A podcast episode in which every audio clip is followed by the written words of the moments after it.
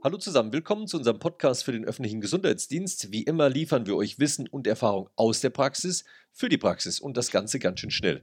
Und jetzt recherchieren wir für euch und wir geben euch in diesem Podcast Tipps für die praktische Arbeit. Heute zu der Frage, welche Pflichten ergeben sich aus dem Arbeitsschutz für Mitarbeitende und Arbeitgeber?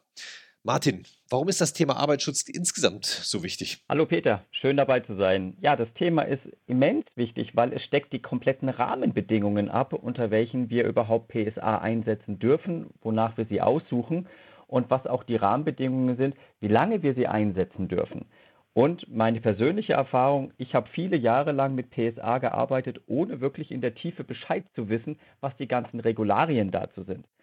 Aus dem Grund habe ich auch einen meiner Meinung nach führenden Experten hier in der Republik mitgebracht, Ela Neidhardt, der viele Jahre lang einfach sich in dem Bereich schon bewegt hat, aber er soll sich selber vorstellen, und meinen lieben Kollegen Gerd Ülpenich, der auch über deutlich längere Erfahrung noch in diesen Aspekten der PSA verfügt, als ich das tue.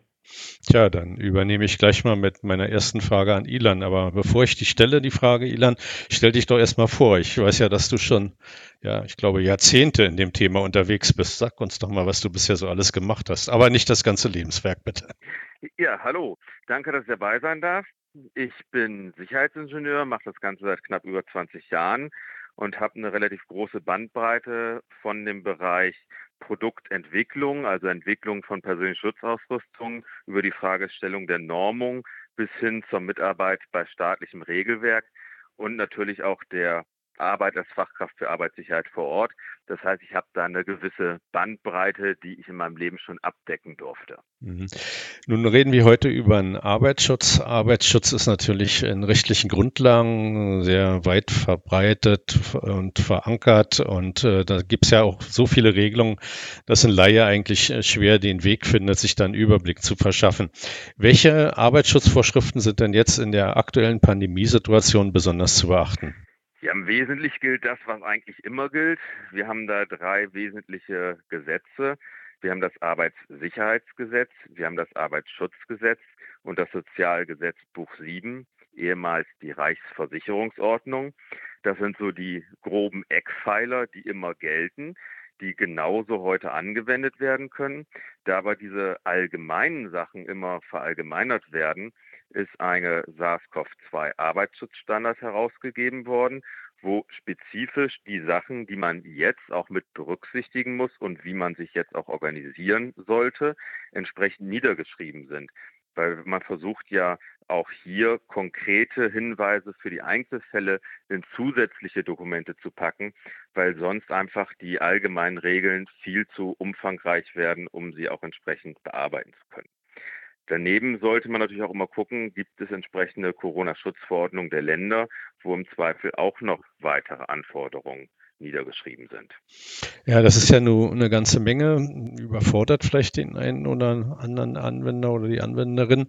Was sollten die denn konkret machen, wenn sie den Arbeitsschutz einhalten wollen? Also das Wesentliche ist, verantwortlich ist natürlich immer der Arbeitgeber, der Unternehmer, in dem Falle auch die Amtsleitung. Natürlich weiß der Gesetzgeber auch, dass jemand, der einen Betrieb oder eine Behörde führt, natürlich nicht sein Tagesgeschäft ist, das Thema Arbeitsschutz zu machen. Deswegen ist schon vor fast 50 Jahren festgelegt worden, dass sich die Verantwortlichen durch Betriebsärzte und Fachkräfte für Arbeitssicherheit beraten lassen müssen. Und die haben natürlich die Expertise und beraten die Verantwortlichen in Entscheidungen. Das heißt, in allen Fällen ist es ganz wesentlich, hier die Experten für die Beurteilung, für die Festlegung von Maßnahmen immer mit ins Boot zu holen, damit man auch das Know-how und die Erfahrung hat, um Entscheidungen zu treffen. Jetzt kommen wir zu den Entscheidungen und nach welchen Kriterien die getroffen werden. Dazu haben wir noch Gerd Ülpenich mit in der Leitung vom BBK. Gerd, magst du dich ganz kurz vorstellen und dann die Frage an dich, gibt es denn da jetzt besondere Kriterien für die Auswahl von Arbeitsschutzmaßnahmen? Ja, hallo, schön dabei zu sein. Ja, ich bin ein Mikrobiologe und Feuerwehrmann arbeite an der Akademie für Krisenmanagement, Notverfahren und Zivilschutz, äh, bin dort verantwortlich für den CBRN-Bereich und betreibe schwerpunktmäßig Dekontamination, Probenahme und auch halt äh, Umgang mit Schutzbekleidung. Ja, im Arbeitsschutzgesetz ist ja ganz klar geregelt, dass der Unternehmer bzw. der Arbeitgeber für den Arbeitsschutz zuständig ist und auch entsprechend eine Gefährdungsbeurteilung durchzuführen hat. Und die Arbeitsschutzmaßnahmen, die allgemein durchgeführt werden, orientieren sich an sogenannten Stoppprinzip. Diese vier Buchstaben stehen für bestimmte Maßnahmen. Man muss ganz klar sagen, diese Arbeitsschutzmaßnahmen sind hierarchisch aufgebaut. Das heißt, ich muss erst den Buchstaben S, dann Buchstaben T, dann O und dann P abarbeiten. Ich kann also nicht einfach sagen, ich blende die ersten drei Buchstaben aus und wende mich gleich den Buchstaben P, den personenbezogenen Schutzmaßnahmen zu. Was verbirgt sich jetzt hinter diesen einzelnen Buchstaben? S steht für Substitution, bedeutet im Endeffekt, dass ich gefährliche Aktivitäten durch weniger gefährliche Aktivitäten, auch zum Beispiel Substanzen ersetze, sprich also substituiere. Für den ÖGD fällt mir da vielleicht ein, Chemikalien im Krankenhaus. Ich kann da hochtoxische Substanzen verwenden, ich kann auch weniger toxische Substanzen verwenden. Oder Desinfektionsmittel.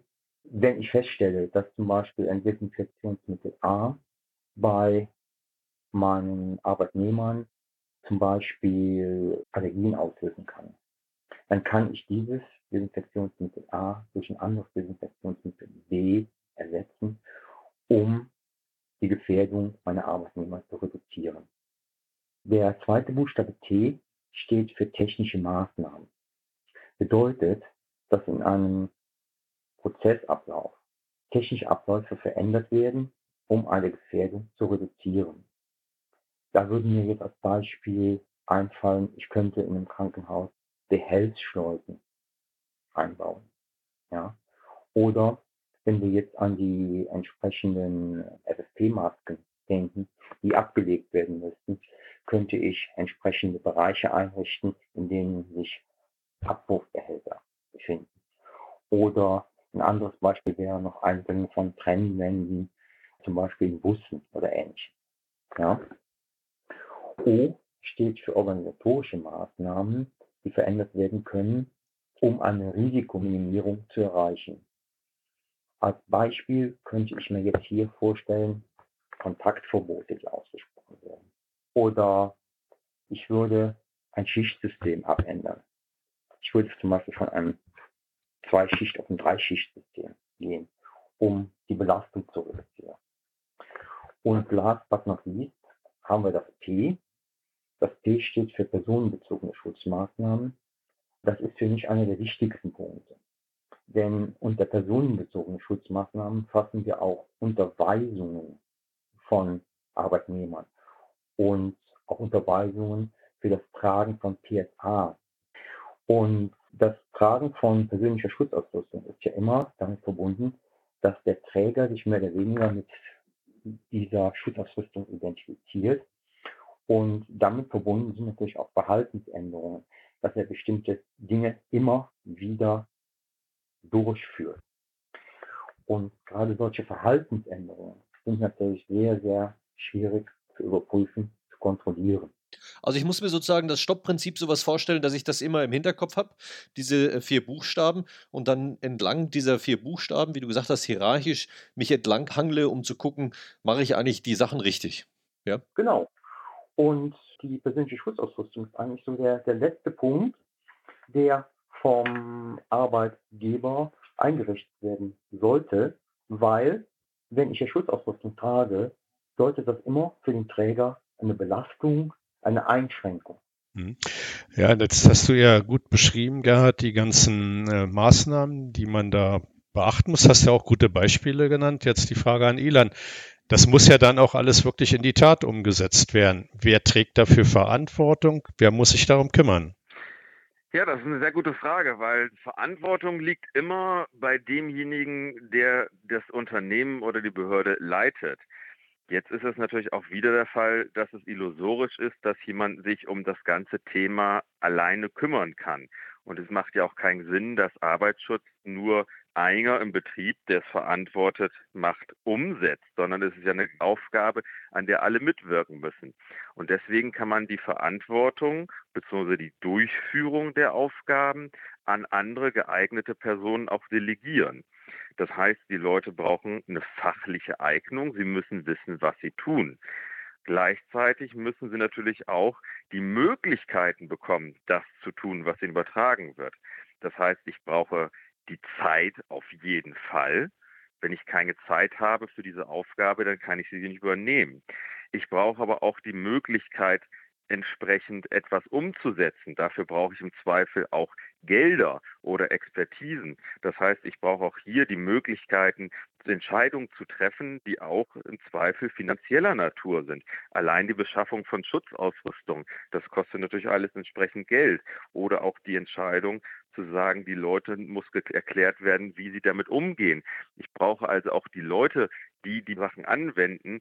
Da brauche ich die Möglichkeit zu sagen, ihr kommt jetzt bitte zu mir, ich erkläre euch das Ganze.